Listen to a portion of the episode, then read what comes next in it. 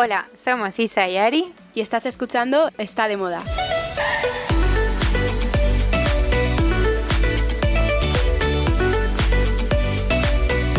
Hola Isa. ¿Qué tal Ari? Muy bien, ¿tú qué tal? ¿Qué tal va tu semana? Pues bien, bien, bien, contenta, eh, un poco aliviada de que no esté haciendo el calorazo de la semana pasada. Hola, ¿podemos comentar eso? No sé, esto es para volverse loco. Hemos tenido una hora de calor que es que mm, ha sido horrible, por favor. Y ahora estoy con chaquetita y eso porque estoy con el aire acondicionado. bueno, es que hoy otra vez estamos grabando en remoto y otra vez nos estamos viendo las caras Ari y yo eh, por pantalla, que me hace mucha gracia, no sé por qué. Y te veo ahí con la chaqueta, ya. No, no, Voy con chaqueta, pero no, ¿eh? El fin de estado en bikini. La semana pasada es que no había ni un lado fuera de la calle, o sea, en la calle en el que se pudiera estar. O sea, es que yo me sentía como, además como todo el día tontada, no podía pensar bien, vamos, horrible. A mí el calor, o sea, yo no funciono con calor. ¿Y tú qué has hecho? ¿Cómo has sobrevivido? Pues Isa, metida en la piscina todo el día porque era no imposible estar en, otro sitio. Aprovechando también que me dé un poquito el sol, que por cierto ya me he quemado los hombros, así que te puedes imaginar. Pero vamos, que estaba remojo. Ya está abierta la temporada de sol de Ari, ¿no? Sí. Oye, oye, pero escucha, eh, ¿y, con, ¿y con lo de Brown, cómo vas? ¿Te puede dar el sol? Con la depiladora, eh, sí, o sea, justo nos lo preguntaron el otro día y no hay problema porque, a ver, la máquina tiene como un sensor que adapta la intensidad de la luz al tono de tu piel. Entonces, si estás morenita, pues se va a ajustar y si tienes la piel más clarita, pues también se ajusta. Ah, vale, vale. Es que es como típica cosa en plan que me, me preocuparía. O sea, que es súper segura y no, no hay problema. Nada, nada, es súper seguro. Yo que tengo que tener cuidado con estas cosas, es súper seguro y nada. Oye, pues voy a aprovechar y voy a contestar como a las preguntas que más nos han hecho estos días, que nos decían muchísimo si era láser y no es láser, es luz pulsada, pero el resultado es el mismo. La diferencia es que te lo puedes hacer en casa o donde te dé la gana. Y luego, la pregunta del millón, ¿en cuánto tiempo te deja de crecer el pelito? Vale, esa te la quiero preguntar yo también, porque Sí, o sea, dime, a ver, cuéntame, que eres como el oráculo de la depiladora Brown. De la. De la... Total. Total, pues eh, a las cuatro semanas se empiezan a notar los resultados. Yo, de hecho, llevo ya más como de cuatro semanas, no sé si llevaré cinco o seis, y mm. ni me sale. O sea, estoy ya con las sesiones de, repaso. Ya no lo tengo que hacer ni tan seguido porque como no me crece eh, con esa intensidad, o sea, y hay zonas en las que ya ni tengo pelito, pues ya está. Qué fuerte, qué fuerte. Así que nada, muy, muy contenta, la verdad. Oye, pues Ari, espera un segundo. Eh, inciso, este es el programa número 30. Es muy fuerte, Isa. Muy fuerte, muy fuerte. Esta semana que estaba eh, como viendo los guiones y tal, y apuntaba guion número 30. Ya. Es muy fuerte que llevemos 30 programas aquí las dos contándonos las vidas desde noviembre. ¿Tú te acuerdas el primero? A ver, ahora te voy a admitir una cosa. Yo en el primero sí que estaba un poco nerviosa. Un poco bastante las dos, ¿eh? sí. Ahora yo creo que me daría vergüenza escuchar el primero. No, eh, a mí también me daría mucha vergüenza. Bueno, en realidad yo creo que salió muy natural porque fue como, bueno, vamos a contarnos nuestras vidas pero con un micro delante. Pero sí, como que imponía un poco teníamos un poco como de, presión de hacerlo bien y sobre todo que era nuestro episodio presentación, ¿sabes? Que la gente se iba a quedar un poco con eso. Ya, ya, ya. Eso sí, eso, ahí sí que había presión. A ver, yo en realidad todos los miércoles, bueno, hoy grabamos martes, pero same thing.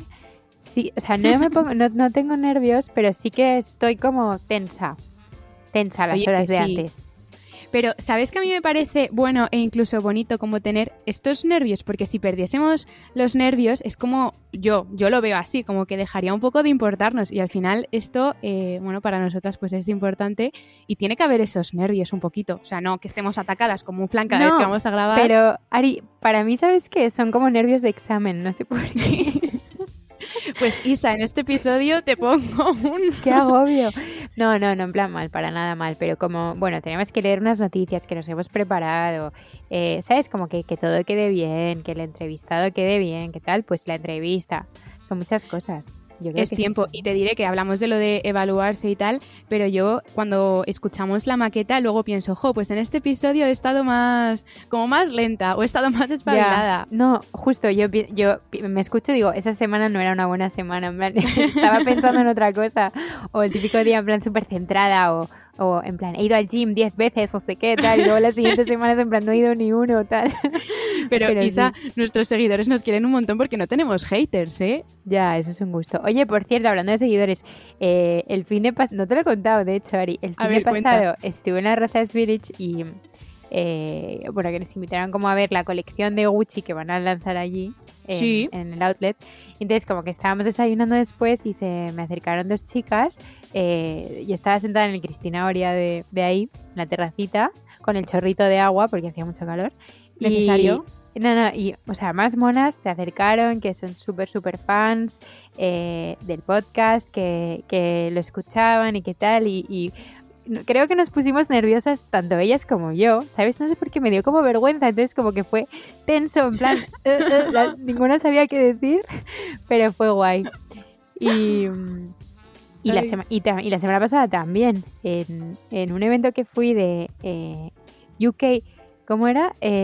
sí, como de British Brands, ¿vale? O sea, como una vez al año hacen como un evento la embajada británica de marcas británicas que comercializan en España pues tipo Temperley, eh, bueno, había de todo, Ted Baker, y se acercaron un grupo de amigas divertidísimo, que además estaban dudando si salir o no, espero que lo hicieran porque tenían una juerga encima que vamos, decían, vamos a la pequeña, vamos a, las tablas, no sé qué, y se acercaron porque también, eh, bueno, una de ellas en concreto era súper fan del podcast, y como que qué guay estas cosas, ¿no? Mola un montón. Yo quiero que me pase contigo, que si me pasa sola me da más vergüenza. Ya, es verdad que juntas todavía no... Bueno, nos pasó lo de la voz, pero no tal. Pero bueno, que volviendo a nuestros temas... Sí, a, la vida terrenal. Eso, cuéntame, ¿qué, ¿qué, tal tu semana? ¿Qué has descubierto? ¿Qué recomiendas? Bueno, Isa, te digo vida terrenal, pero te quiero hablar del metaverso, que es que hace, hace días... Bueno, como si lo fuera, porque ya es como ¿Sabes? La vuelta, está la vuelta de la esquina, total. Sí, sí, total, pero lo pensaba cuando leía esta noticia el otro día y digo, jolín, eh, tuvimos como mucho bombo con el metaverso y llevamos unos episodios que, no estamos hablando. Bueno, el caso es que ha venido eh, Mark Zuckerberg para que volvamos a hablar de esto y es porque ha lanzado un nuevo proyecto que va a abrir una tienda online para vender moda a los avatares virtuales. Y lo fuerte es que las primeras firmas que se han unido a, su tienda son Valenciaga, Prada y Tom Brown. ¿Cómo mola? ¡Qué guay! Sí, la verdad es que mola mucho porque, eh, por lo que he leído, los usuarios eh, pueden adquirir los diseños de estas marcas para vestir de lujo a sus avatares en Meta, Instagram, Facebook y Messenger. Y lo anunció eh, Zuckerberg el otro día en un directo que hizo en Instagram con Eva Chen, que es la vicepresidenta de moda y asociaciones de compras de Meta. Vamos, esta tía tiene que estar ahora Eva con un trabajo. Eva Chen es una tía muy guay que trabajaba antes en Instagram Em, hace años y tenía unas entrevistas que me encantaban, que se llamaban, eh, era como algo como Big Questions, Big Talks in a Little Room o Big Little Talks. Entonces era, no, Big Little Talks creo que era. Y la gracia era que te metía a entrevistarte en una casita que parecía que todo era enano y que tú eras gigante. O sea, porque era como todo en miniatura, sí. pequeñas, mesita pequeña tal, y tú como gigante con ella. Y qué guay. Eh, sí, eran muy guay esas entrevistas. Entrevistaba de todo, en plan, pues eh, desde modelos, diseñadores, eh, bueno, pues un poco como nosotras. Pero... Qué guay, pues entonces somos guay. Sin el espacio mini. bueno, que te he interrumpido, sigue. Sí, sí, no, no, no, nada, eso. Y, y, nada, hicieron un directo en Instagram donde estuvieron contando como esta tienda virtual que, que iban a sacar y encima pusieron como un avatar de Zuckerberg con distintos looks de la ropa y molaba un montón. Pero vamos, que yo creo que esto ha sido como el principio y que son tres marcas las que se han unido, pero que a raíz de esto, si, si va guay, se van a unir muchísimas más. Seguro. Y además yo creo que de cara a las marcas debe dar cierta seguridad que sea Mark Zuckerberg el que esté metido eh, en eso, ¿no? O sea, quiero decir, como que de verdad le pueden ver algún futuro. Hombre, 100%, porque no creo que, él se meta en nada que no vea que vaya a salir mm. bien. O sea, es como un tío que debe tener una visión de, futuro y de negocio y de cosas que realmente funcionen, que no debe ser algo al azar, que tiene que estar súper medido y pensado. Total, total, total. Pues mola. Estaremos pendientes. Eh, bueno, yo te quiero contar. Vale, Ari. Eh, además es que esto es muy fuerte porque te he contado esta mañana que iba a hablar de un sitio de cejas que se llama Mara Amandi, ¿vale? Sí. Que he ido a... ¿Tú me ves las cejas distintas? ¿Me ves algo distinto? Acércate un poco más a la pantalla. Bueno, es que... Sí. Tengo el micro entre Las medias, tienes vale. como la forma, ¿no? Sí, sí, sí, vale, pues a ver, me había, o sea, había oído hablar de esta, de este sitio, de esta señora, años y años y años, pero amigas, gente del trabajo, y resulta que toda esta gente que me hablaba de este sitio tenía las cejas muy bien, ¿vale? Entonces, eh, el otro día decidí pedir cita, que es imposible, porque me daban como para dentro de tres semanas, y de repente canceló a alguien hoy a la hora de la comida, entonces he dicho, vale, pues voy. Total, que yo nunca, ya lo sabes, nunca, nunca, nunca me depilo las cejas, nunca dejo que nadie me haga nada, pues porque me da bastante inseguridad. Pero como esta tía, yo oía que era tan crack y que era tan buena y tal, di- dije, pues mira, pruebo. Total, que me he puesto en sus manos, he confiado al 100%, me ha laminado las cejas, es que hoy no se ve, pero bueno, ya te lo enseñaré más despacio. Y luego como que después de laminarte, o sea, te estira como todo el pelo hacia arriba, te lo prensa, te pone como un gel que te lo fija. A ver, ahora las tengo más oscuras porque todavía tengo como el producto, porque no puedo lavarme las cejas en 24 horas. Y luego después de, de las 24 horas ya me las lavo y ya queda el pelo suave, normal, de ceja normal. Y bueno, ya te enseñaré, o sea, estoy emocionada. Es verdad que ahora estoy un poco asustada porque me las veo muy oscuras, pero... No, pero Isa, te diré que es verdad que ahora me lo dices y obviamente te digo, pues sí, las tienes más oscuritas, pero que no es algo que llame la atención ni sorprenda, pero tienes una forma súper bonita. Sí, sí, estoy contenta. Bueno, pues esta tía me ha parecido una crack y digna de investigar un poco cómo, cómo empezó, porque me han dado, de hecho, me han dado ganas en la salita de espera de empezar a hacer preguntas a, a la secretaria, pero he pensado, va a pensar que soy yo que sé y no me va a atender. Pero es una tía que ella personalmente hace el diseño de cejas de cada persona que entra en su tienda. O sea, imagínate, está todo el día, pero es que tiene listas de espera como de meses, o sea, que en realidad no tendría por qué estar ella, pero quiere como controlar cada aspecto y eh, hace como arquitectura de cejas, se llama así, es como un diseño. La tía era muy crack, porque- ¿eh? pero escúchame, arte total. Me sienta, me mira la nariz, me mira tal y me dice, no, de aquí tengo que coger, quitar, no sé qué, subir, tal, para que se te despeje la nariz, porque el ojo, tal. Bueno, yo me he quedado alucinada. En plan, sí, sí, haz lo que quieras, en plan, me fío completamente. A ver, Así es que que, te diré que según cómo lleves las cejas, cambia un montón las facciones de la cara. O sea, todo, yo, todo. yo cuando de repente ha sido como que mm, llevo unas semanitas sin tocarme las cejas, me miro y digo, ostras, Ari, mm, ya podrías darte un retoquito. Y ya cuando me hago las cejas, digo, es que parezco otra, o sea, tengo hasta los ojos más grandes. Es verdad, Ari, pues eh, 100% la próxima vez que vayas tienes que ir a esta. Tienes Pues sí, la- la con antelación. Mm, sí. Además, em, te diré que a mí me han hecho muchos estropicios en las cejas Ya. porque soy como, oye, por favor, finitas no, porque no, no me gustan. Eh, pues hay algunas veces que Pues se toma. un poquito con las pinzas y toma, finitas que no me veo. Bueno, Ya, a ver, pues que yo, la verdad, si te soy sincera, nunca me ha chocado que lleves las cejas muy finitas, así que debe ser como ya toc tuyo, en plan, me han quitado tres pelos de más. pero, o sea, tranquila que nunca han estado mal, pero esta tía la verdad es que controla. Bueno, yo mañana te contaré a ver qué tal me han quedado. vale, bueno, artista de cejas. Estoy nerviosa. Sí, total. Eh, Isa, pues hablando de, de artistas y de arte, os tengo que recomendar una expo súper chula que he visto que va a haber en Madrid hasta septiembre, hasta mitad de septiembre más o menos. ¿Vale? y es de pop art, arte pop, vamos. Que mm, para quien no sepa quién es este, qué es este tipo de arte, es un movimiento que surgió como en los años 50 en Inglaterra, luego también en los 60 en Estados Unidos y se puso súper de moda hasta los 80. Y entonces eran obras creadas eh, que expresaban una crítica social como a la realidad que se estaba viviendo en ese momento. Y entonces la sociedad en ese momento estaba cabreada con todo el consumismo, que todo giraba en torno a comprar, vender masivamente. Y entonces hacían collages súper chulos con un montón de anuncios, etiquetas. Y hay artistas súper icónicos y míticos de esa época, como Andy Warhol, Kate Ujú. Haring, Roy Lichtenstein. Y bueno, pues ahora en Madrid han reunido a estos cuatro artistas más top. Eh, me ha faltado Robert Rauschenberg, que siempre me cuesta un montón su apellido. Y han cogido 120 obras de ellos y han creado pues una exposición en el centro que se llama Centro Centro. Y nada, la verdad es que mola un montón, de- desde bocetos, dibujos, pósters, piezas de diseño, creo que es una exposición que puede molar mucho y ahora que viene el veranito, que estamos como buscando planes y cosas que hacer, como tenemos todo el verano y un montón de tiempo, yo creo que es el momento para, para ir a esta exposición. A quien le guste este tipo de arte, ¿eh? a mí es que personalmente me encanta. Yo creo que es un arte como, yo no tengo ni idea de arte, pero que es fácil que te guste, que quizá hay otras mm, corrientes que son más difíciles y más mm, tienes que entender más, pero yo creo que el, que el pop culture, o sea, el pop art este es, es como, es guay, mola, pues es muy, muy buen plan, ¿eh? es fácil, es súper colorido, es muy chulo. O sea, dentro de que luego detrás de cada, de cada mm, pieza tiene su historia de crítica social y tal, es que son muy bonitos. O sea, son cuadros y son piezas que yo tendría en, pues, en un salón de casa y, molan.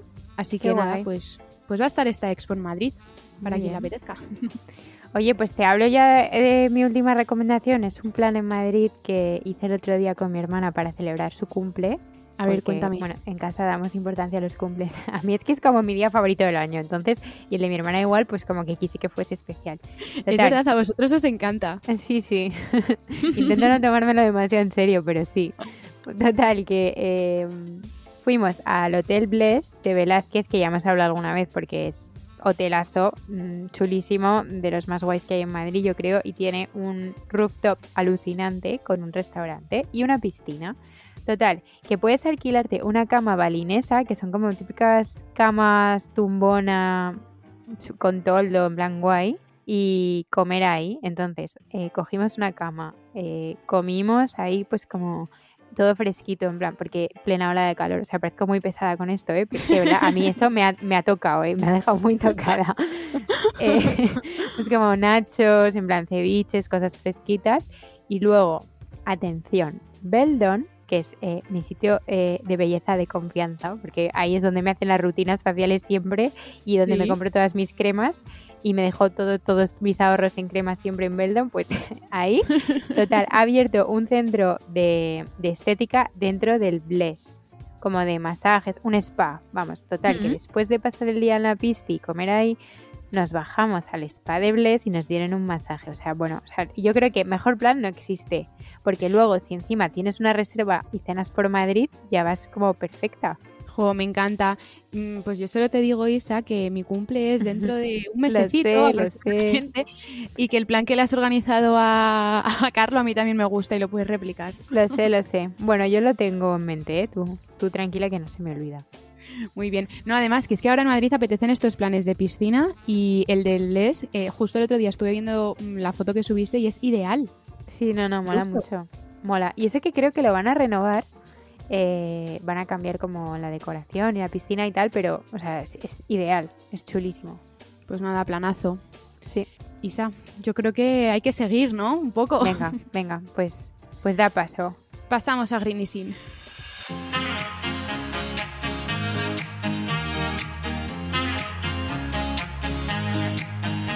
Ari, eh, esta semana lo que te quiero contar en Greeny Sin es, eh, bueno, te quiero hablar sobre los diamantes ecológicos. A ver. ¿What? Sí, o sea, diamonds are a girl's best friend y todo, lo que tú quieras, pero es, lo que se sabe es que la obtención de los diamantes eh, a lo largo de la historia ha generado daño al ser humano, al medio ambiente y a países subdesarrollados. Eh, entonces, ¿qué pasa? Que siguiendo el compromiso por contribuir a la ética del sector de la joyería, con valores como la sostenibilidad, hay firmas que proponen romper con todo ese pasado creando diamantes en laboratorios, con las mismas propiedades físicas, químicas y ópticas de los convencionales. Em, estas gemas se fabrican con calor y presión extremos para imitar el proceso geológico que da lugar a los diamantes naturales. Eh, y encima hay empresas que esta energía la utilizan eh, solar, o sea, con placas solares eh, crean todo este proceso. Y me parece la bomba, la verdad. O sea que, si mira, si no vas a notar la diferencia, porque es igual, y encima estás usando energía renovable y no estás afectando a terceros, es perfecto. Isa, me parece la bomba, me acabas de dejar a cuadros. Y ojalá llegue ese momento en el que pueda elegir si quiero un diamante tradicional bueno, o un diamante eco. Eh, son más económicos los, los, los ecológicos, los de laboratorio. ¿En serio? Sí, sí, eso es lo que he leído. Y bueno, hay empresas como LVMH que ya está apostando por estas alternativas. Bueno, muy, mucha gente, ¿eh? Mucha gente. Bueno, pues nada, pues eh, entonces te he dicho que quería el plan en el Bless por mi cumple, ahora también quiero un diamante Quiero un ecológico. diamante. Oye, pues es que suena súper bien, ¿verdad? Es la bomba. Ahora, mí- cuando terminemos el programa, me voy a meter a ver cómo son estos diamantes. A mí me apetece de repente. Será un boom, ya verás. Pues yo no soy, no te voy a hablar de algo tan de lujo, pero te, te quiero hablar de una aplicación que he encontrado que, mm, Isa, vas a flipar. Se llama Good on You. Y es la bomba porque lo que hace es que cuando tienes dudas de lo sostenible o comprometida que puede ser una marca con el medio ambiente, Vale. lo pones en el buscador de, de esta aplicación y te la evalúan. Y entonces tienen como distintas categorías que puede ser great, good, it's a start, not good enough o we avoid. En plan, mm, ¿En serio? Sí, sí, súper bueno, bueno, eh, un comienzo a la sostenibilidad, eh, no es nada buena o tenemos que evitarla.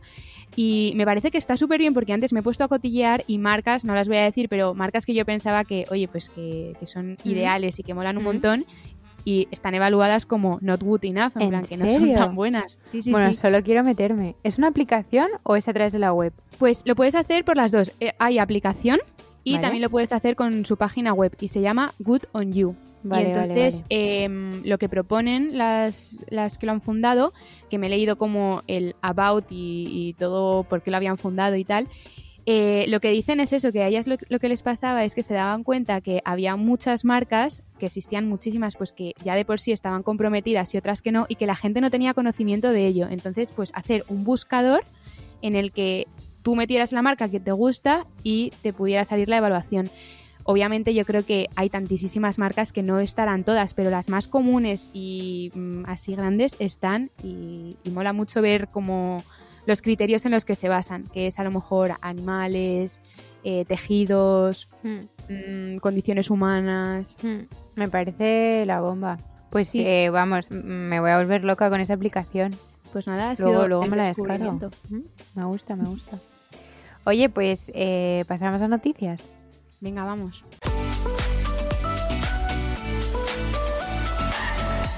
Isa, vas a alucinar porque Harry Styles y Gucci se unen para lanzar una colección cápsula.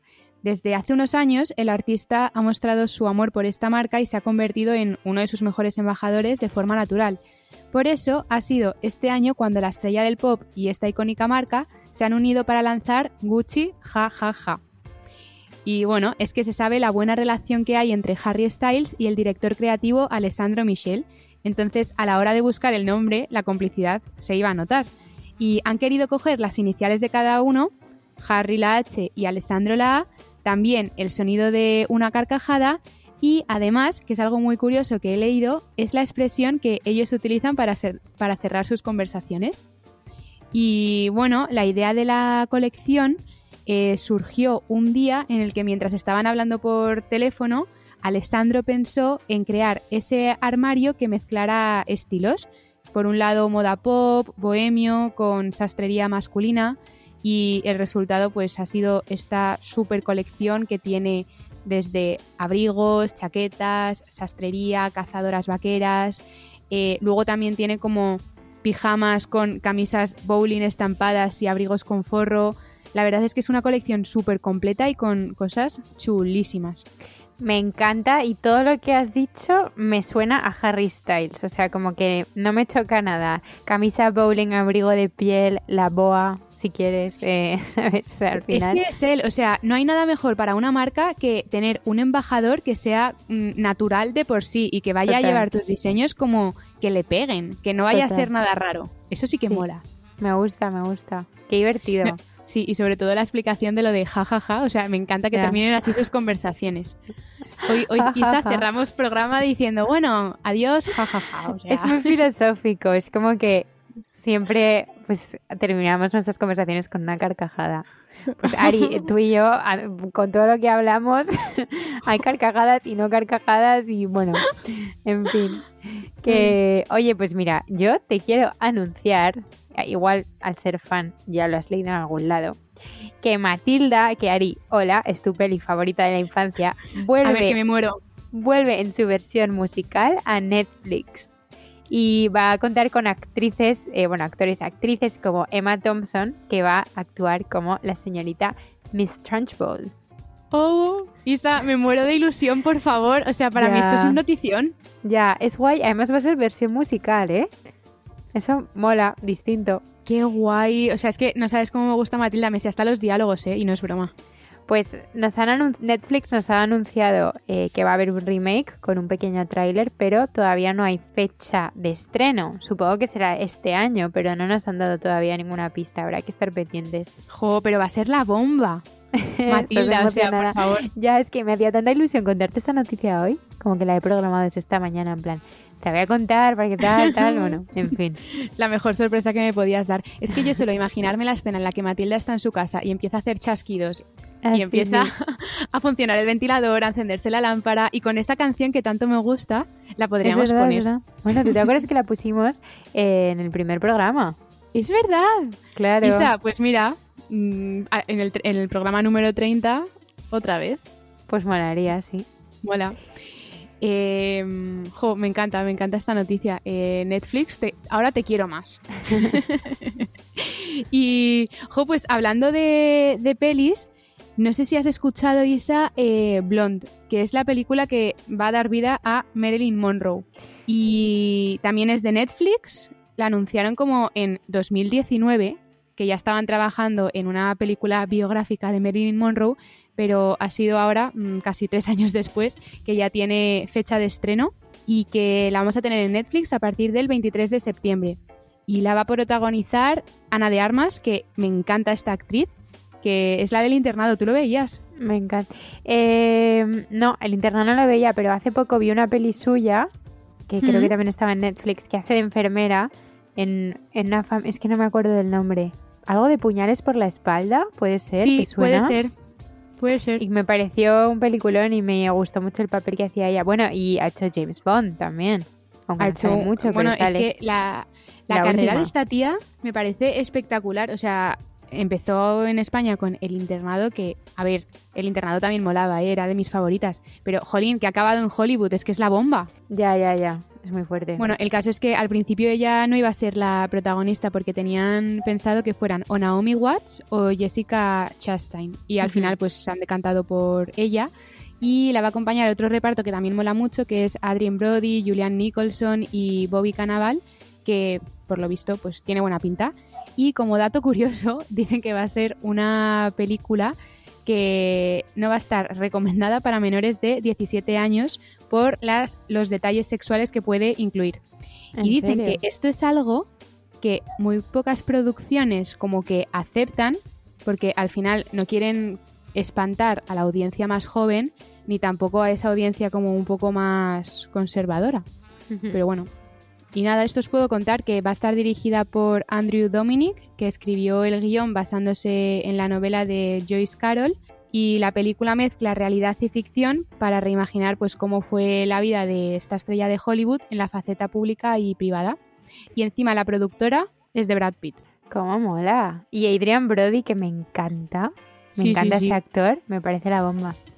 Tiene pintón, nada, nada. además, es que como Mary Monroe es tan enigmático, el personaje es como y, misterioso, no, se sabe mucho. Bueno, yo me acuerdo que mi hermana y yo de pequeñas veíamos una peli que se llamaba Con faldas y a lo loco. Sí.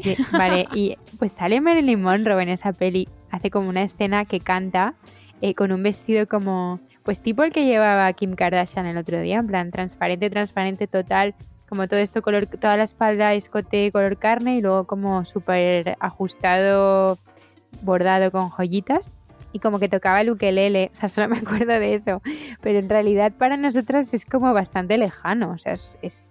y, tampoco le, han dado mucho bombo, ¿verdad? Eh, en nuestra infancia. Yo solo recuerdo esa escena de la peli esa que veíamos, no sé ni por qué, eh, pero sí. No, la verdad es que no, y me ha recordado esa película que tiene un montón de años, yo creo que la tengo que volver a ver para acordarme. Me encantaba esa peli. O sea, la poníamos todo el rato. No sé por qué. Nos sabíamos los diálogos. Sí. O sea, muy random, muy random, pero sí. en fin.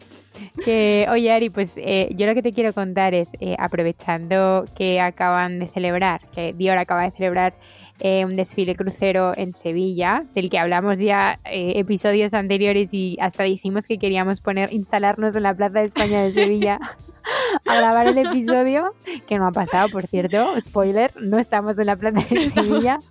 la Plaza de España. Bueno, el caso, eh, que ahora podemos comentarlo, pero yo lo que quiero hacer es aprovechar eh, este momentito para explicar lo que es una colección crucero. Eh, bueno, y la estrategia comercial que hay detrás. las colecciones crucero, también llamadas resort de las firmas de lujo, se presentan entre junio y julio, con vistas a estar a la venta a finales de año, justo cuando se supone que las clases altas europeas se disponen a salir de viaje en busca del sol y calor y así huir del frío. O sea, son colecciones que se presentan ahora, pero que están pensadas para el sol de enero y de diciembre. O sea, de repente te escapas de, los menos 2 grados de Madrid y te vas al Caribe, pues un poco para soñar ese tipo de colecciones. Eh, pero bueno, también satisfacen otra demanda, que es la de los compradores globales que se enfrentan a su día a día en temperaturas diferentes a las que se conciben en el interior de los atelieres europeos. O sea, gente que no vive en Madrid o en Europa. Claro, pero bueno, los viajeros, ¿no? Claro, o gente que viva en otros continentes con otro clima. Eh, bueno, generalmente las propuestas pre-fall y crucero, pre-fall son las que son un avance del invierno que ya están, ya están fuera, esas colecciones, y que llegan a tienda pues en entre mediados de verano, o sea, mediados de junio, julio eh, y agosto.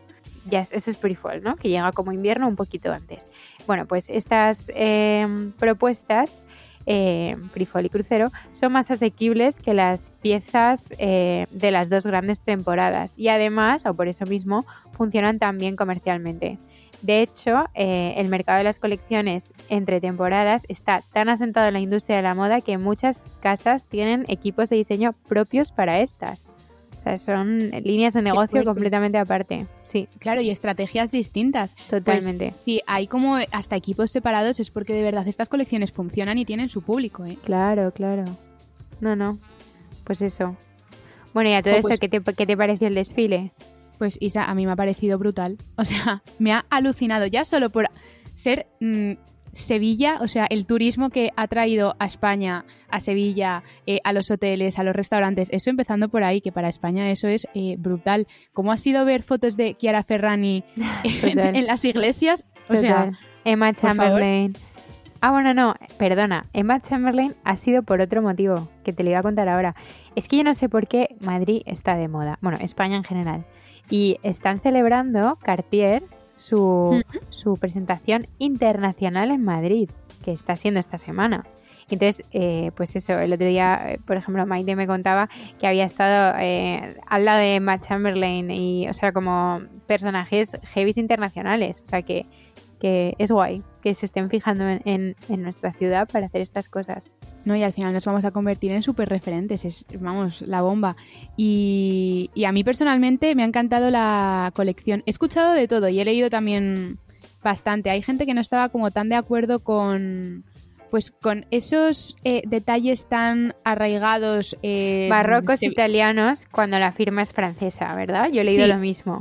Sí, eso es, pero a mí al contrario, o sea, me parece como que mm, se han inspirado en esto y punto, igual que cuando ha habido otras colecciones que se inspiran en otras cosas y ya está, ¿sabes? Pues ahora han elegido Sevilla y lo han hecho de esta manera con un homenaje a la artesanía, el saber hacer mm, de la indumentaria andaluza, o sea, me parece precioso.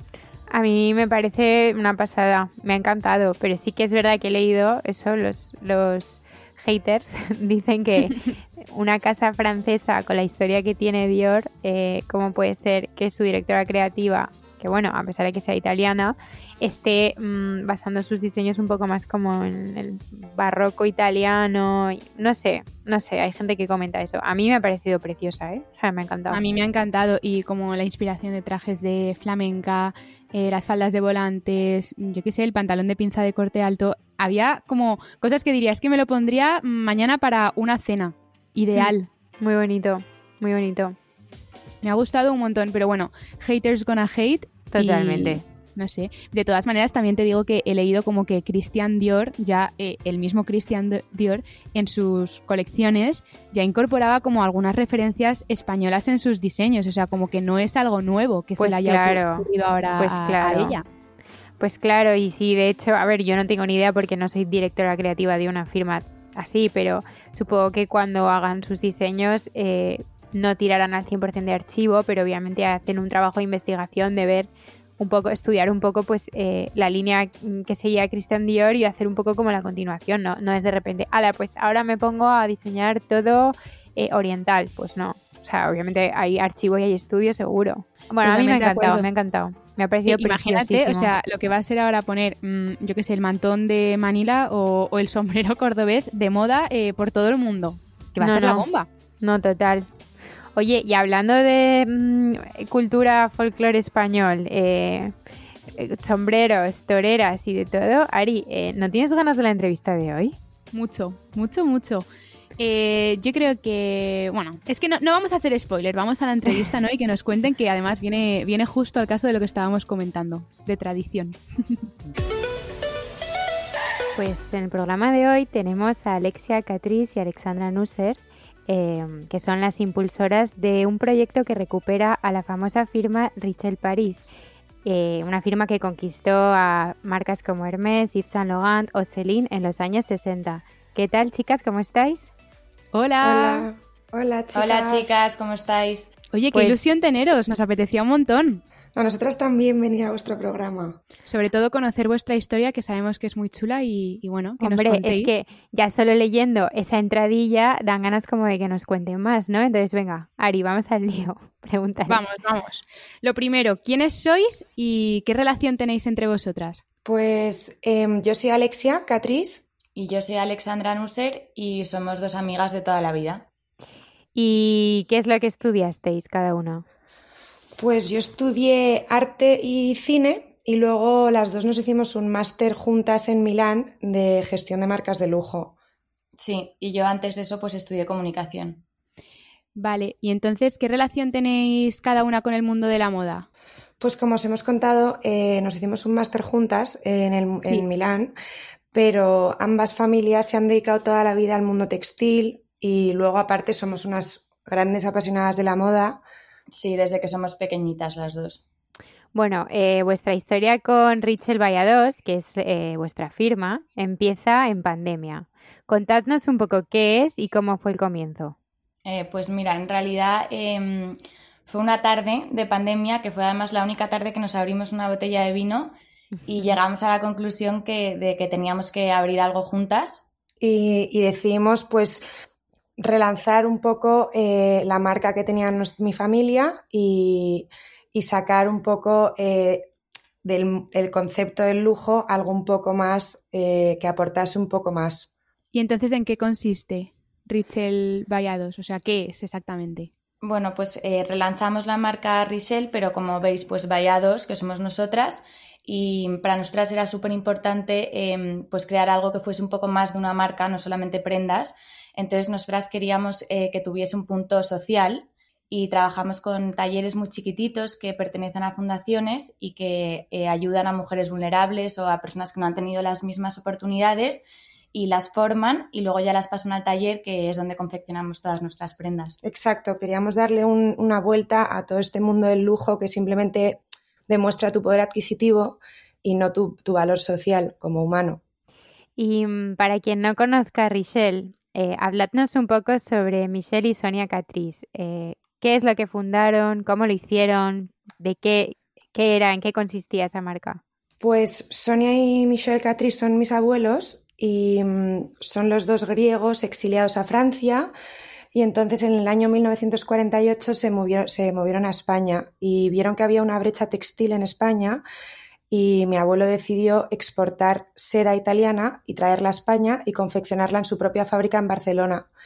Y entonces, eh, durante muchos años fuimos pioneros en exportación de textil y luego teníamos las licencias de diseño y producción de accesorios de las marcas como Hermès, como Celine, como Salvatore Ferragamo. Entonces nos ocupábamos como de hacer todos los pañuelos y todas las corbatas de todas estas grandes marcas y así empezó todo un poco con esta brecha que había en España con el textil. ¿Y por qué decidís relanzar la firma dos décadas después? ¿Y con qué objetivo? O sea, ¿por qué no hacer una firma de nuevo? Bueno, lo primero porque hoy en día es súper difícil em, abrir una firma que no tenga herencia cultural y también porque teníamos mucho stock. Entonces nos pareció como la oportunidad perfecta de mezclar dos universos y este es un poco el resultado. Claro.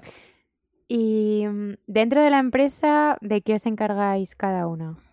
Pues es que como ahora estamos empezando, eh, realmente las dos nos encargamos un poco de todo. Vamos de la mano en cada paso que damos, pero sí que es verdad que... Mm, Alexia se encarga un poco más de la parte creativa y luego entre las dos lo aterrizamos un poco a la tierra.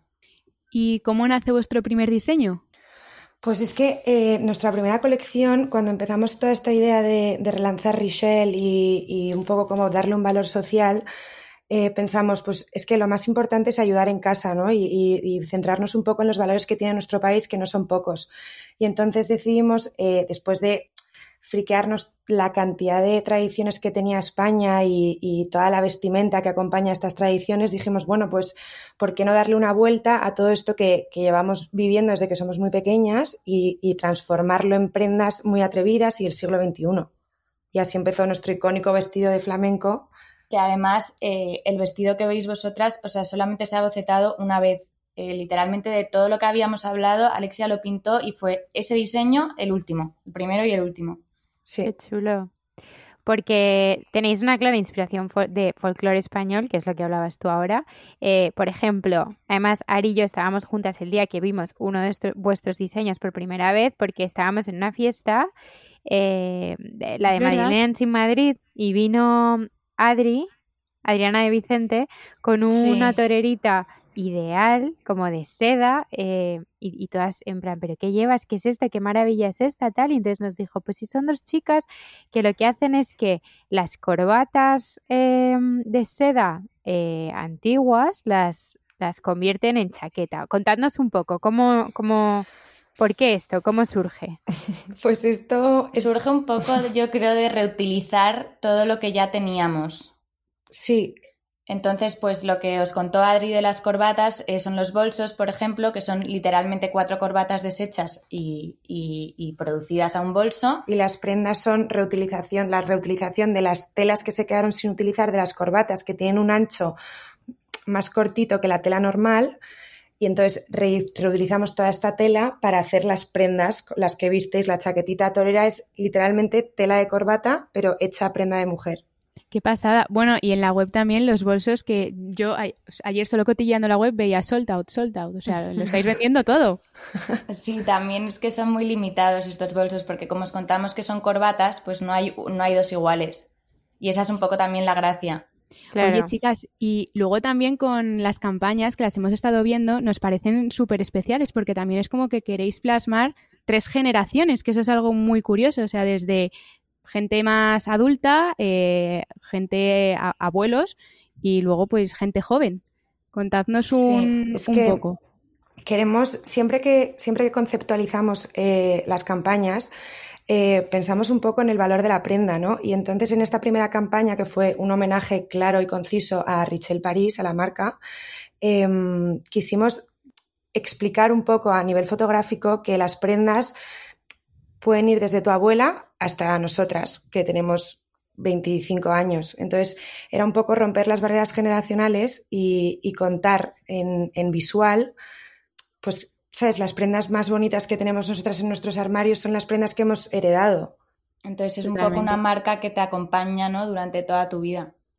Claro, eh, no, sí se nota. Además, sí se nota que es buena calidad, se nota que le estáis dando como otra vuelta al vintage, ¿no? Que al final yo creo que la gente ahora se está empezando a, a acostumbrar a que vintage no es viejo, sino que pueden ser cosas especiales. Ari yo en muchos programas ya íbamos hablando de eh, firmas que se atreven a reinventar cosas que ya existían. Justo en el, programa anterior, Ari, lo hablábamos, ¿te acuerdas? En moda y luego también con muebles. O sea, que es que me parece eh, la bomba.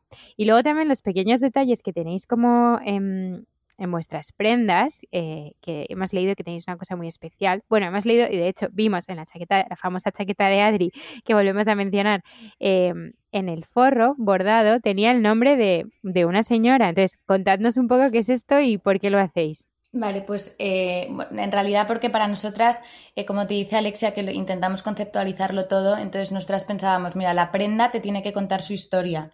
Entonces ya te la cuenta porque es un tejido que, como os ha contado, viene de corbatas de hace mogollón de años y las etiquetas son el nombre, la nacionalidad y la edad de la costurera que, lo ha cosido. Que eso siempre se, se, pierde, ¿no? En el proceso de producción de una prenda nunca sabes quién te la ha cosido, no sabes qué manos la han tocado y queríamos darle también un valor a la persona que nos ha ayudado a coserla. Me parece... Qué bonito, ¿no? Sí. Es súper especial, ¿no? O sea, ya, ya, solo por eso yo creo como que valoras eh, la chaqueta de otra manera. ¿no? no, y piensas en, en, la persona que hay detrás, porque muchas veces yo cuando me he comprado algo perdón, pero no, me acuerdo de esa costurera, a lo mejor que lo ha hecho, y ahora viene con su nombre y te acuerdas. Ari, la chaqueta, la chaqueta de denim que llevas ahora mismo, en realidad, es que es eso. O sea, tú llevas, te compras algo, llevas algo puesto y nunca piensas, y es verdad, lo estás diciendo tú y, me estoy dando cuenta ahora, nunca piensas en realidad quién ha hecho eso o cuántas horas de trabajo lleva. Eh, qué fuerte. O sea, me encanta, me parece como un detalle para, como para que la gente reflexione un poco, ¿no? Muy valorar más lo que llevas puesto. Sin duda. Y ahora que estamos hablando de, esto que, decíamos que es tan especial, ¿cuál es el proceso de producción de las prendas? O sea, ¿cómo, cómo es esta selección de corbatas o cómo es? Contadnos. Desde luego que divertido. Desde luego que el proceso empieza siendo muy divertido, pero bueno, eh, seleccionamos una gama de colores también, teniendo en cuenta no solamente las tendencias, sino un poco lo que queremos reflejar en la colección y pues hacemos una selección de las telas que queremos usar que ya tenemos en stock, como os hemos contado antes, y, luego buscamos pequeños talleres, como os ha contado Alexandra, chiquititos y sociales que tengan un valor humano, que ayuden a, las personas que trabajan en el taller y vamos variando según la colección, pues vamos cambiando de taller. El primer, el primer, la primera colección la hicimos con un taller súper pequeñito en Barcelona que se llama Fundación Roure y mm, que estuvimos ahí un mes y medio con ellas en el taller, entonces vemos cómo elegimos los hilos, y conocemos a las costureras, ¿sabes? Al final se crea un lazo de unión entre la costurera y nosotras que también es interesante en el proceso de producción, sobre todo para nosotras. ¿Cuántas colecciones lleváis ya, chicas? Solo dos. Ah, vale. Y luego ya y vendrán más. acabáis, de empezar, entonces, eh, ¿y cómo estáis viviendo el emprendimiento? O sea, si tuvierais que así como que comentarlo un poco por encima. Esto es como lo que siempre hablamos ella y yo. Pero desde luego que el emprendimiento es súper duro, pero, es súper divertido. Sí. hay que hacerlo. ¿Qué es, ¿Qué es lo que os motiva a vosotras? Pues yo creo que desde estar juntas en todo este proceso de creación, que, ¿sabes? Es una amistad, pero luego también tiene la parte laboral, que es muy interesante. Eh, como todo el proceso de pues, montar las campañas, eh, conceptualizar las prendas, discutir sobre la, tela. Es, todo un poco, nos gusta un poco todo del proceso. Hay partes duras, pero es, muy divertido. ¿Y cuántos sois en el equipo, chicas? Pues las que escuchas. Por ahora dos. Oye, qué cracks. Sí, tenemos externalizada cosas. Claramente tenemos pues a un diseñador gráfico y a programadores que nos ayudan con la web. Todo con la comunicación. Sí, todo externalizado, pero mano a mano estamos ella y yo. Bueno, y algún consejo, aunque todavía estéis en una etapa súper eh, temprana del emprendimiento y sois dos de momento, pero algún consejo eh, que deis alguno que todavía no se haya atrevido a dar el paso, que quiera emprender o que tenga típica idea o un legado familiar y quiera darle una vuelta, algo que no se atreva, ¿y algún consejo para ellos? Pues así, hablando de manera informal, tened cojones y sed valientes. Muy bueno. Total, total. Oye, pues eh, vamos a pasar ahora a una sección que tenemos más cortitas de preguntas. Em, nada, en estas tenéis que contestar pues eh, rápidamente lo primero que se os venga a la mente. Entonces, bueno, Ari, empiezas tú. Disparo un look con una de vuestras chaquetas. Un vaquero, unas deportivas, un top corto y la chaqueta. Oh, me encanta. Ideal. Adri lo llevaba, claro, dadnos otro look y ahora damos el tercero. Pues yo creo que la chaqueta sin nada, unos jeans oversized y unos estiletos. Ah, me encanta, porque así ya tenéis como los dos momentos, momento más casual y el de noche. Y Ari lo llevaba con un sombrero como de cordobesa, es que iba total. Ari, ¿tú te acuerdas? Me encanta, me encanta. Si es que yo me acuerdo cuando entró, que fue como que nos quedamos así mirando. Todo el mundo qué guay va vestida. Corriendo a preguntar, ¿de dónde es la chaqueta? ¿De dónde es la chaqueta? Tal, ¿verdad? Venga, eh, siguiente pregunta. ¿Vuestra prenda vintage preferida? Pues siendo leales a nuestro, a nuestro legado, los pañuelos. Esa es buena, nunca nadie contesta fulares y pañuelos, pero yo creo que es clave para un look. Y no hay mucha gente que sepa llevarlo, que se atreva, ¿verdad? Bueno, Ari, tú Quizá más antes. A mí los complementos me parecen súper especiales y es algo al final en lo que no pensamos muchas veces, que es como que lo que heredamos tiene que ser o la típica chaqueta o la falda o la camisa de no sé qué o el, o el abrigo.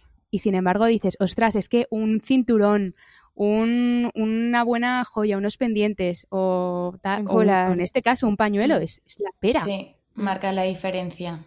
Y encima casi todos los vintage, sí. No, es verdad que hay que saber llevarlo y ahora con el tema pañuelo se está llevando muchísimo. Sí. Sí, además son muy versátiles porque te lo puedes poner como pañuelo, te lo puedes poner como cinturón, te lo puedes poner como pareo, como top. Justo como top y pareo, cada vez más lo veo. Y además que sea un pañuelo bonito, como, como de seda, buena, con un estampado chulo, eso es guay. Muy guay. Y chicas, ¿un icono de estilo que tengáis cada una? Sin duda, Onia, para mí, que es la abuela de Alexia, fundadora de la marca en 1948, y, y yo te diría que ella sin duda. Es que yo creo que compartimos un poco el mismo icono de estilo, la verdad. Ella nos ha inspirado en las dos campañas que hemos hecho de esto. De hecho, esta última se llama Onia's Collection por, por ella. Qué guay, qué, qué, qué chulo. La verdad es que tenéis una marca con muchísima historia y como muy apetecible, ¿verdad, Ari?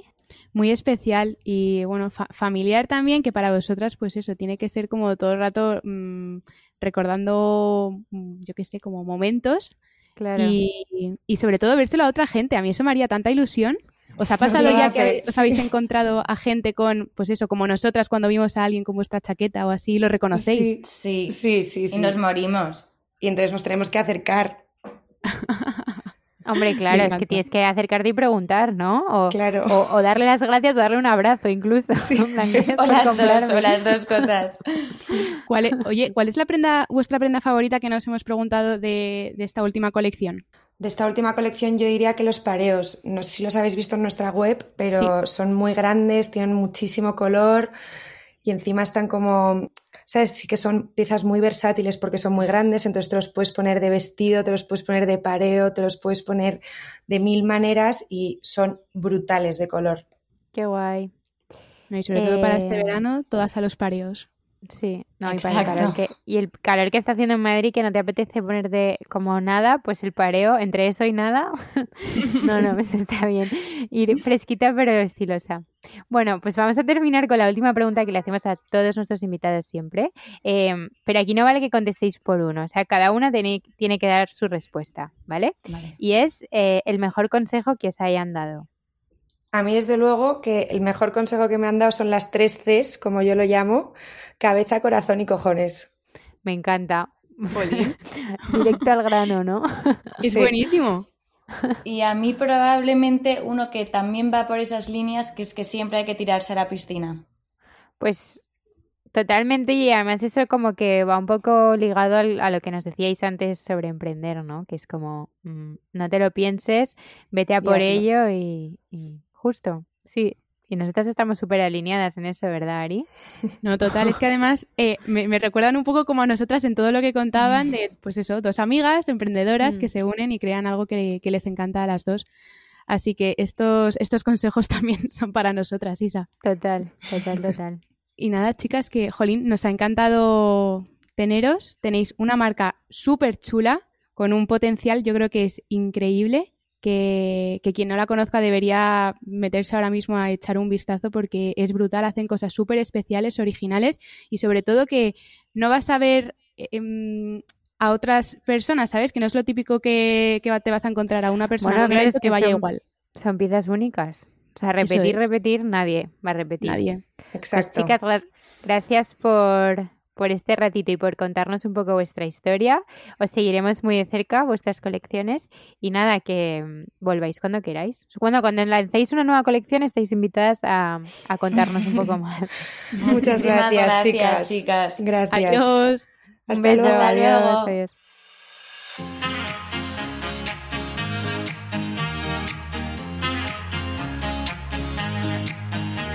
Bueno, Ari, pues eh, una semana más, eh, querido consultorio. Ay, cómo me gusta esta parte, Isa. Eh, además, hay un montón de preguntas que, me han gustado mucho. Te voy a hacer una. eh, una ciudad donde os iríais a trabajar unos años. ¿Tú dónde te irías a trabajar si de repente tuvieras que escoger una ciudad de, de cualquier parte del mundo? Pues fíjate que te diría París o Italia, probablemente. Milán, Milán me apetecería. Pues yo creo que coincido contigo en París, porque además me apetece un montón aprender francés. Últimamente me está dando que mm, quiero aprender francés. Pero entonces yo creo que el mejor, la mejor manera es yéndote. Y luego también que estamos como cerca de España, que, que yo tengo como esa, esas ganas de estar aquí cerca de los míos y no me quiero ir muy lejos. Entonces sí, yo elegiría mm, París también. Y luego si no, un sitio de playa, un- una isla. Imagínate un Menorca. Ahí tranquilita, con tus cositas, la playita. Bueno, sí, eso también. Pero sí, pero eso es vida muy distinta. O sea, eso es ya como hacer un cambio de mentalidad heavy. En cambio, yo veo, por ejemplo, mover- mm, moverte, iba a decir, mudarte a París o a Milán, continúas un poco con el mismo ritmo que llevas en Madrid, ¿no? Sí, eso es verdad. Yo es que Son me quería marcar un poco Etapas, sí, un, un eh, ¿cómo se llama la modelo de Arizona Muse. Arizona Muse, justo. igualita. Yo quiero ser como ella. Vas de Arizona Muse. Oye, pues eh, te pareces, ¿eh? Tienes un aire.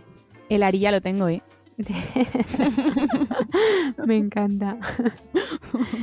Eh, venga, a ver, eh, vamos a buscar otra. Ari, nos preguntan si norte o sur. ¿Norte o sur? Mm, uf, a mí es que me gusta mucho el norte, ¿eh? Se come muy bien, Isa. yo creo que yo creo que soy de norte porque, mm, bueno, por el tiempo no, el tiempo obviamente me quedo con el del sur 100% y sobre todo en verano, pero luego de escapadas me alucina el norte. Yo qué sé, te vas a un, Santander a comer rico, a ponerte morada, eh, a un San Sebastián de pinchos, más de lo mismo, un La Rioja de vinos, no, no sé. O sea, es como que el norte me, me gusta mucho gastronómicamente hablando. Justo. El norte para gastronomía me parece brutal. Y luego que no es un calor agobiante. Mm, Hmm. Yo no sé qué me pasa a mí. Oye, a mí que me tienen un cubo de agua por encima porque estoy obsesionada con el calor. Un Pero- manguerazo. No sé qué me pasa.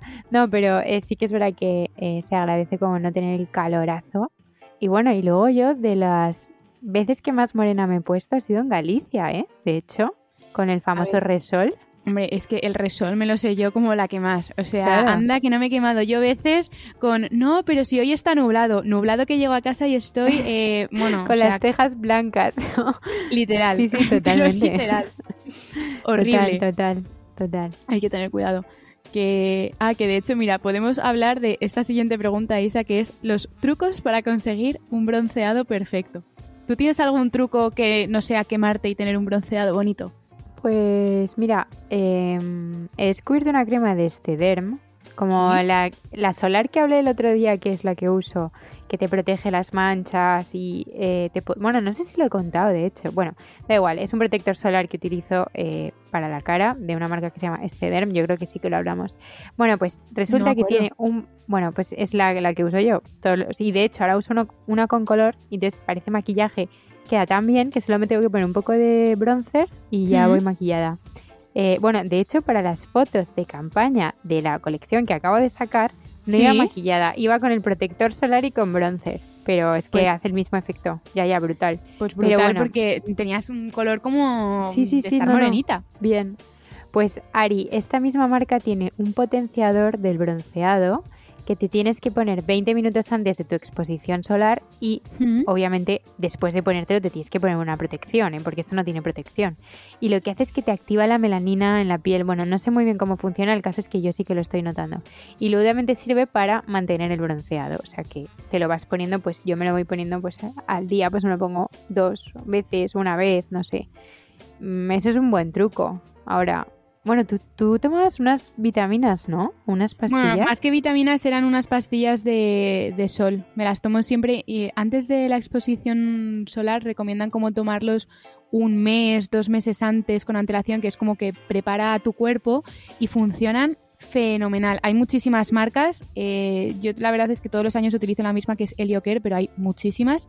Mm. Y, y a mí me va fenomenal, porque es verdad que me sigo poniendo protección, o sea, porque esto no es que de repente... eh, Claro, no es magia. no, no, no, no, no es magia. O sea, te tienes que seguir poniendo protección, pero es verdad que estoy más tranquila porque mi cuerpo es como que está ya eh, preparado para, Mm. para el sol. ¿Sabes? Mm. Que no es que le pille así de nuevas.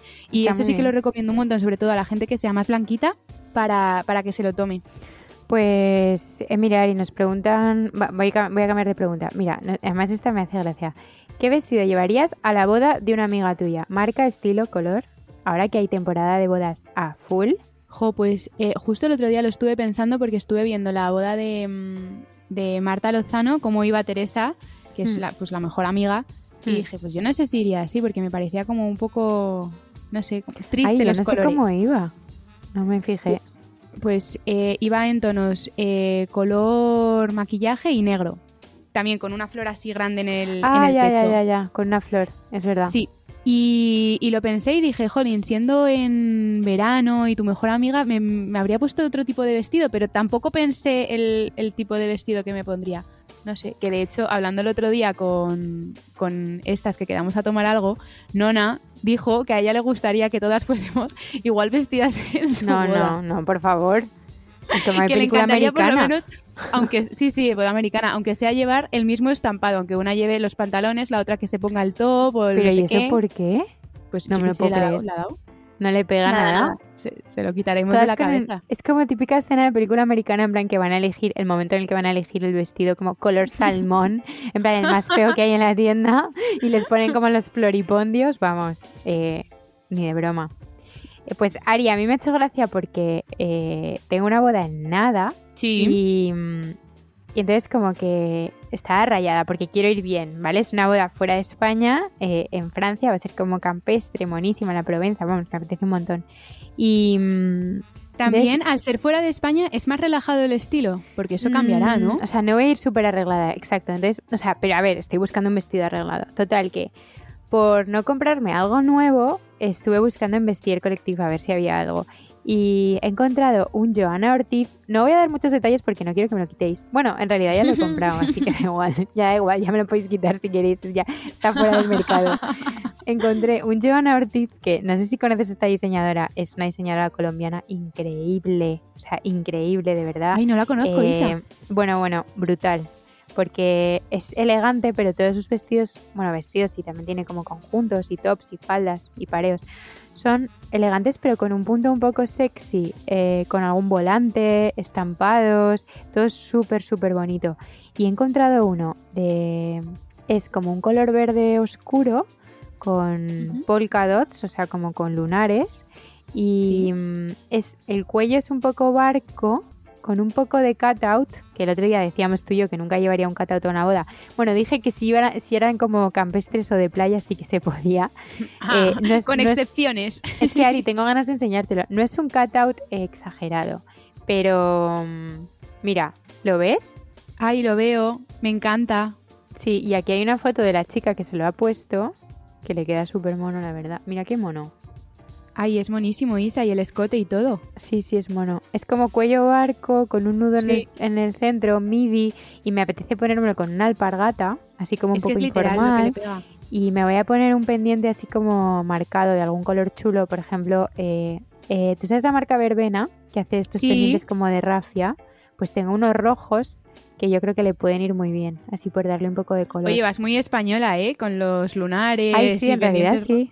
sí. Pero que es que es muy bonito. Bueno, en realidad lo he comprado, pero estoy esperando a que eh, la usuaria acepte, ¿sabes? Como que ella ahora tiene que llevar el vestido a correos. Entonces todos Ah. los días estoy como refrescando la web, en plan, por favor, puedes leer ya el mensaje. Pero no, no, que sí, que, que está, está ya, está ya, ya te avisaré. Oye, pues claro, me tienes que enseñar fotos porque el vestido ya lo he visto y me ha encantado. Y es verdad que tiene cutout, pero mm, es un cutout como... Discreto. Discreto, eso es. Mm. Sí, sí. Que... mm, Isa, que... Ay, mira, iba a decirte que si terminábamos ya, pero he Venga, leído una cosa que me hace mucha gracia. Venga, venga, dale. Te vas a reír. Dice una... He oído que os van a invitar a ir a la resistencia. Isa, ¿te imaginas? Oye, me encantaría que me dijera dónde lo ha oído, porque primera A mí también. noticia. Pues oye, a mí siempre me han dicho que si el río suena, agua lleva. Oye, Así pues que- eh, aceptamos tu invitación. bueno, no sé, es la típica entrevista que yo creo que tendrías que llevar súper bien preparada. Porque mm, Pues es difícil, yo creo ¿eh? que, claro, precisamente, es que me parece una entrevista difícil porque dices de ir preparada, pero creo que luego mm, puede pasar todo lo contrario, porque David Broncano, que es el presentador, luego tampoco sigue el guion. Ya, pero sabes que hay tres o cuatro preguntas que te hace fijas. Sí, sí, bueno, eso es verdad. Que alguna evitaría, desde luego. Hombre, sí, 100%. Sí. Pero bueno, podríamos ir a resistencia con censura. Sí, la resistencia es verdad. O el hormiguero, también no nos Ah, importa, bueno, Pablo bueno, Motos. me, me encantaría. Nosotras hacemos llamamientos en los episodios. Oye, Ari, pero escúchame, ¿eh? espera un segundo. Teniendo nosotros este programa tan guay, ¿para qué vamos a tener que ir al hormiguero? Que venga Pablo Montes a nuestro programa y le entrevistamos. Claro, Pablo Motos, estás invitado. estás invitado. Claro. Ay, pues mira, me divertiría todo preparar la entrevista, la verdad. Hombre, sería divertidísimo. ¿Cómo empezó? Oye, le vamos ¿Sería? a invitar. Pero escúchame, sería muy guay saber cómo empezó. eh, yo no sé si él es periodista o no. eh, cómo prepara las entrevistas. eh. a ver, yo tengo una duda sobre el hormiguero. Tú imagínate que la cantidad de eh, invitados que tienen que tener cerrados y a cuántos meses vista los tienen que tener cerrados, porque obviamente dentro de esos cerrados va a haber cancelaciones. O sea, me Hombre. parece, logísticamente me parece un caos. Tú y yo eso lo sabemos de primera mano. Pues ahora imagínate tú y yo que cerramos uno a la semana y cuando Sí. se cae a veces nos toca hacerlo solas, imagínate en un programa en el que no puedes hacerlo solo y tienes, ¿sabes? Que tienes que tener un backup. Me parece complicado, ¿eh? Sí, pues la verdad es que vamos a escribir a Pablo para que Y- se venga. Ari, personajes de la, de la talla, pues en plan de Will Smith o yo qué sé, que gente internacional que tiene que coger vuelos, que, bueno, normalmente les suele coincidir con giras en España y eso, pero Justo es porque vienen aquí a España a presentar su película o su concierto Sí. tal y, y y aprovechan. cuadra, sí. Pero bueno, que, que sería interesante, desde luego. No decimos que no a Pablo Motos. En fin, que oye Ari, que bueno, esto además os lo tenemos que contar, que, que bueno, programa número 30 y antes de vacaciones vamos a aprovechar para hacer un parón de verano. Eh, Vamos a prepararnos, pues mira, como hablábamos ahora de, del hormiguero y Pablo Motos, vamos a, a intentar tener programado los invitados eh, a partir de septiembre con mucho, a muchos meses vista para que no nos pase eh, luego el estrés de última hora, ¿no? Pensar en No, temas. eso es. Y al final que los meses de verano son muy complicados porque nosotras que nos gusta tener personajes importantes, o sea, importantes, interesantes y tal. Y al final, en verano con todos los viajes que vienen ahora, estábamos viendo que iba a ser un poco complicado. Así que nada, pues nos damos este paroncito para volver con una segunda temporada a tope. Vacaciones, con- Ari. Vacaciones. Bueno, parte. Vacaciones del hobby, ¿no? sí, bueno, un, jo- un hobby que es un trabajazo, o sea. Un trabajazo, pero sí. Pero, Pero vamos, bueno, que, que volvemos en septiembre, que además es que como que seguimos estando grabando este, pro- está- seguimos grabando este programa y ya tengo ganas de grabar el de septiembre, o sea, imagínate, con las ganas que vamos a volver y la cantidad de temas nuevos, de anécdotas que nos habrán pasado en tres meses y que no habremos podi- podido contar a nadie, imagínate eso. Bueno, No, yo, no, Isa, no. yo- te- tengo claro que voy a llevar una agendita para ir apuntando cosas con descubrimientos, recomendaciones. Y Ari, Sí. es que no va a haber quien nos calle en septiembre, tú piénsalo, como si nos hubiesen dado cuerda tres meses sin hablar, pues imagínate. Va a ser horrible. Y luego eh, las entrevistas que tendremos, que eso también me apetece Eh, sí, un montón. sí. Bueno, ya tenemos alguna cerrada que buah, me apetece un montón. Así que, bueno, pues nada, que con esto nos despedimos. Que paséis todos eh, un verano genial, estupendo, que descanséis, que desconectéis, que también es para eso, para olvidarse de- del trabajo y de la gente y del mundo y recargar pilas, ¿no? Que, Sí, que ya se olviden, que se olviden de todo menos de nosotras, ¿eh? que en septiembre no. volvemos. Ah, no, eso seguro. Bueno, y si de repente os sentís nostálgicos, os podéis poner alguno de los episodios que ya hemos puesto, que hay 30 para elegir, si te has perdido alguno, o, o te apetece escuchar cómo hacíamos el panoli en el primero, en el episodio cero, pues mira, también es una manera de divertirse. Así que, pues nada. Que qué pena, Que- Ari, me da esto, pero bueno, que volvemos en nada. Se me, va a sal- se me va a salir la lagrimilla, Isa. total. total, total. Bueno, pues nada, que volvemos después de verano y que mil gracias por escucharnos, que nos ha Eso. encantado y que si volvemos en septiembre es por todos vosotros que nos escucháis. Eso, gracias a todos, de verdad. Un beso. Mil gracias. Chao.